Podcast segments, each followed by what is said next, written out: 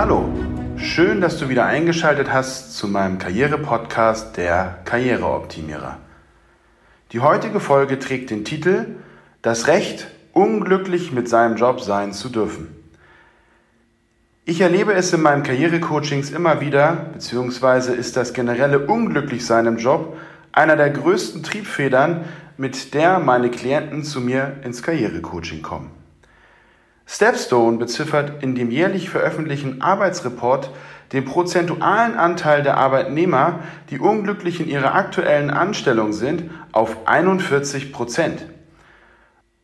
Somit ist fast jeder zweite Arbeitnehmer beruflich nicht da, wo er sein möchte oder hat ein Arbeitsumfeld, das ihn nicht zufrieden macht. Wenn ich mich mit meinen Klienten über das Warum unterhalte, erkenne ich ein Ursachendilemma. Es gibt also keinen erkennbaren Hauptgrund. Ich versuche hier einmal basierend auf meinen Erfahrungen und Erkenntnissen als Coach und natürlich auch auf Basis eigener Erfahrungen dieses Problemdilemma einmal aufzubrechen. Folgende Punkte fließen in das Unglücklichsein aus meiner Sicht hinein. Erstens, Jobsuche nach der Schule. Die schulische Ausbildung hat den primären Zweck der Wissensvermittlung und der Wissensvorbereitung auf die Zeit danach. Die schulische Ausbildung hat weder früher noch heute den Anspruch, Absolventen auf das danach in der praktischen Umsetzung vorzubereiten. Es gibt auch nach wie vor nur mangelhafte Begleitungen beim Übergang. Ich finde es auch recht viel verlangt von einem heranwachsenden Teenager, dass er sich selber den Weg ausmalt, was ihn die nächsten Jahrzehnte im Berufsleben glücklich machen könnte. Insofern liegt es natürlich nahe, dass Teenager sich nach verfügbaren Leitbildern umschauen, wie zum Beispiel die eigenen Eltern. Ratschläge wie, Junge, mach mal eine kaufmännische Ausbildung, damit bist du auf der sicheren Seite, höre ich so oder so ähnlich immer wieder von meinen Klienten auf die Frage, warum sie diesen beruflichen Karriereweg bisher eingeschlagen haben. Zweitens, die Prägung. Ältere Generationen, Stichwort Babyboomer, sind noch mit Zitaten erst die Arbeit, dann das Vergnügen bereits früh kindlich geprägt worden. Das sogenannte Erlauben von Spaß bei der Arbeit sah dieses Modell in der Regel gar nicht vor. Insofern ist die Erlaubnis, den Beruf auch gerne machen zu dürfen, eine Komponente, die für viele erst in der jüngeren Vergangenheit dazugekommen ist. Drittens, eingeschlagene Wege. Wir haben grundsätzlich in Deutschland alle Möglichkeiten, uns beruflich zu entfalten.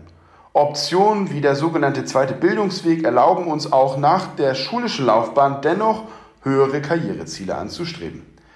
Allerdings sind wir, anders als beispielsweise in den USA, mit dem Stichwort Tellerwäscher zum Millionär, mit unserem Bildungssystem inklusive der Berufsausbildung, der Zertifikatsgeilheit und dem Leistungsanspruch nicht im Ansatz so flexibel, dass man falsche Berufswege einfach und schnell ändern kann. Natürlich steht Ausbildung und Weiterbildung auch für Qualität, allerdings zum Preis von Flexibilität bei einer sich ändernden Berufswahl. Viertens. Erwartungsmanagement der Arbeitgeber. Mit der mittleren Reife war man vor 20 Jahren für eine Ausbildung in vielen kaufmännischen Berufen mehr als gut genug. Heutzutage ist Bachelor eigentlich Standardvoraussetzung und wird als empfehlenswert deklariert. Zum einen hemmt das natürlich ältere Semester, die zu damaligen Zeiten mit nur einer mittleren Reife in den Karriereweg eingeschlagen sind und erstmal ein dreijähriges Studium nachlegen müssen, um einen vergleichbaren, verantwortungsvollen Job wie den bisherigen in einer anderen Firma ausüben zu dürfen. Nach wie vor wird der Bildungsgrad bei Firmen augenscheinlich der Praxiserfahrung vorgezogen. Fünftens, die Führungskraft. Beförderungen in Deutschland werden in den meisten Fällen auf Basis fachlicher Erfolge und Eignung getroffen. Da ist jemand, der seinen Job gut macht, also geben wir ihm mehr Verantwortung. Da ist aber ja auch die Krux. Das Wort Führungskraft sagt ja bereits, die primäre Aufgabe eines Leiters ist die Führung. Und diese Befähigung wird in den meisten Fällen weder als Bewertungskriterium herzugezogen und auch nicht überprüft. Nach unserer kulturellen Einstellung müsste es nicht Führungskraft heißen, sondern eher Fachungskraft oder so ähnlich. Die direkte Führungskraft, und das besagt auch der Arbeitsreport von Stepstone, hat einen gewichtigen Anteil, ob ein Arbeitnehmer sich wohl an seinem Arbeitsplatz fühlt oder eben halt nicht. Insofern ist die persönliche Interaktion, unabhängig von der inhaltlichen Aufgabe, ein wichtiger Hygienefaktor, wenn es um das Glück am Arbeitsplatz geht. Sechstens. Probefahrt gibt es nicht. Wenn uns in einer Firma ein neuer Job angeboten wird, vielleicht auch mit einer neuen Verantwortung, haben wir natürlich anfangs die Entscheidungsmöglichkeit Ja oder Nein. Wobei so wirklich auch nicht. Denn wenn wir Nein sagen, werden wir seitens der Führungskraft als generell nicht wollend abgestempelt und bekommen womöglich nie wieder eine zweite Option. Insofern ist es, und auch das haben schon mehrfach meine Klienten mir berichtet, eher eine Ja oder Ja gerne Frage. Wenn wir nun auf der neuen Position sitzen und die Aufgabe und die damit verbundenen Rahmenbedingungen wie Arbeitszeit, Gehalt, Team, Aufgaben, aber auch Probleme näher kennenlernen, kommen wir vielleicht zu dem Schluss, dass dieser Job für die Gehaltserhöhung zum Beispiel in keinem Verhältnis steht oder dass man sich die Aufgabe doch anders vorgestellt hat. Stichwort Lücke zwischen der Job Description und dem wirklichen Aufgabenfeld des Jobs.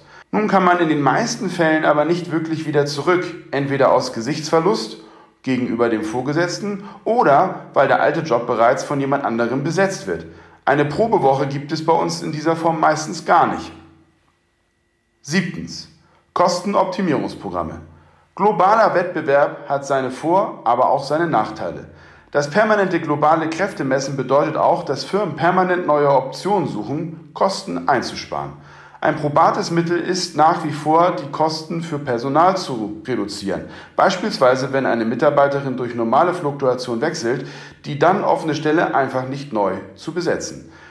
Die zu leistende Arbeit bleibt aber die gleiche.